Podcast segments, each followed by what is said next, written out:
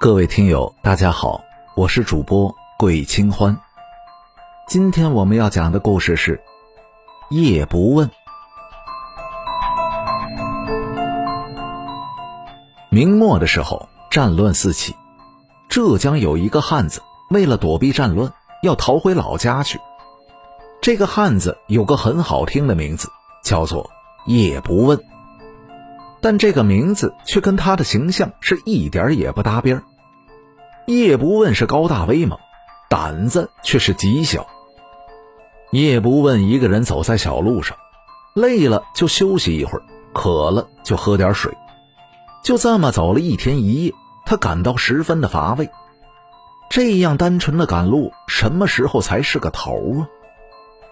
在第三天的时候，叶不问已经走了一半的路了。所剩的食物也不多了，自己吃了不少，也丢了不少。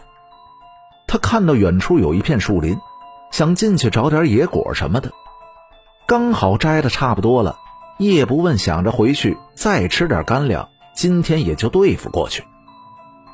可抬头看着天色已晚，他索性就坐下来休息一会儿，想着等明天继续赶路吧。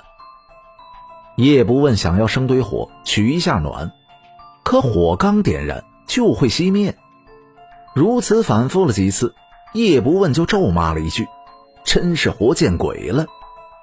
气恼之下，叶不问想要回到路上，可他走着走着就发现自己怎么也走不出这个圈子。看着是走出了好久，但还是如此熟悉的地方。叶不问是有些慌乱了。他常听人说鬼打墙，有人叫你，你不要回头。如今自己碰见了，这该怎么办？这不想还好，一想，夜不问就好像听到有人在叫自己，他的冷汗都下来了，腿都在发抖。这个时候没尿裤子，已经算是很大的幸运了。叶不问想要跑，可这双腿仿佛就不是自己的一样，软的要命。渐渐的，叶不问听不到叫自己的声音了，难道是走了？叶不问想着，可正在这时，叶不问就感觉自己的脖子上是直冒凉气呀。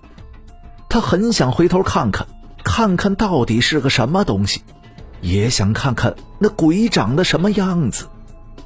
想到这里，叶不问狠狠地抽了自己一巴掌，那巨大的痛苦让叶不问清醒了过来。刚迈出了一步，就感觉有什么东西在抚摸自己的脸，冰凉冰凉的。他的牙齿都在打颤，咯吱咯吱的响。叶不问终于是支撑不住，昏死了过去。次日，叶不问睁开了双眼，看着周围的环境，松了一口气，又掐了一下自己。他感到了钻心的疼痛，立马是开心的笑了起来。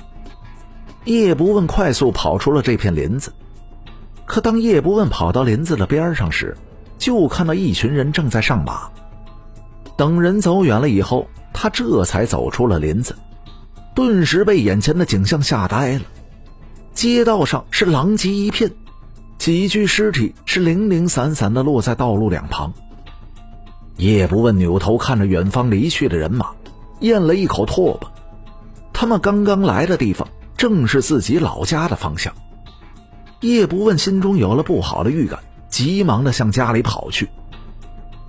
等到叶不问到家的时候，已经是七天以后。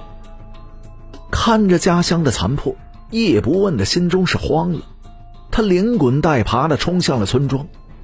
村子里是安静极了，空气之中弥漫着一股尸臭味树上还有几只乌鸦，猩红的双眼。注视这一切，叶不问跪在地上痛哭，认为自己来晚了。可自己来早了，那又能怎么样呢？什么都改变不了。叶不问站了起来，在村子的正中央开始挖坑。终于，他挖了一个很深很深的坑。叶不问麻木的搬运着尸体，一具又一具的尸体被叶不问扔了进去。他搬完以后，已经过去了两天了。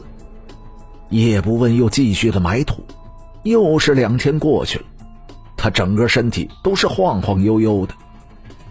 叶不问跪在地上是嚎啕大哭，从今天开始，他就真的成了孤独的人了。